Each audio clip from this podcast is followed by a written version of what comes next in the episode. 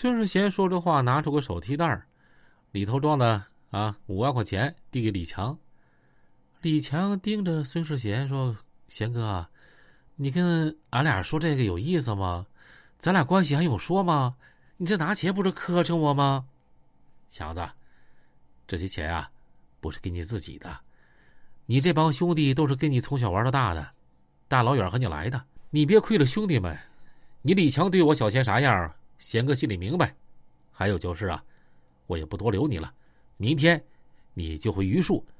走的时候呢，我跟海波说了，给你带两把五连子啊。但是强子，贤哥啊，要跟你说一句话，劝你两句以后干事啊，你打架也好，摆事也好，别那么冲动。你这一开局就刹不住车，这毛病啊，可得改改呀。李强一听有五连子儿，这眼睛啊，当时锃亮。咧了个大嘴，哈哈一乐。贤哥啊，这这钱我不能要，那五连子儿不行，你再多给我两把呗。滚给不带吧，就给你两把。那玩意儿啊，就是充场面用的。以后真有啥大事啥的，你给我打电话啊，就这么定了。钱你拿着，也别跟我撕吧，听见没有啊？李强听到这儿，挠挠脑袋，嘿嘿傻笑。李强心里明白呀，小贤让他明天回去，是想把他摘出去。省着田波或者六扇门找他麻烦，孙世贤拿这个钱，就是给李强啊的兄弟们争口袋我让你李强在兄弟面前啊，绝对有面你混社会就是这样，你必须得能养得起兄弟，人家也都得养家，不是吗？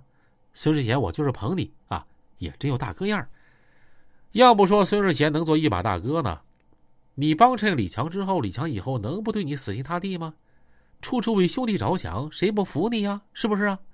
咱再说那边王斌啊，给田波打了好多电话，田波他也没接，他也没办法接呀，这事整的磕碜呀。但过了没多长时间，王斌也听说了，不是田波不来帮他，是田波派人来通话的道上啊，已经让人团灭了。具体细节他也不知道，但听说有一个梅河口的车队呀。把另外一个梅河口的车队给灭了，那傻子他都知道是谁干的了呀。这回瞅着是孙世贤赢了，把面子找回来了，王斌啊也让他收拾了。但是这恩怨子定没完，以后啊必须还得干呢。你像这种大哥之间的战争，那不是说轻易就能干得起来的。可他们之间如果一旦干起来啊，那必定出大事儿。今儿我把你干了。明儿我就约你啊，不是那么回事儿，都是在一定契机的时候，两伙开干，分出输赢，你一方把另外一方彻底干服了，才能完事儿。最起码，现在田波啊不敢和孙世贤正面发生冲突了，因为啥呢？他得养精蓄锐呀。但以田波的性格，这事儿不可能拉倒。而王斌在孙世贤坐稳长春一把大哥位置以后的时候，竟然成了。孙世贤的好哥们儿了啊！这个以后啊，咱们得机会啊，再讲一讲。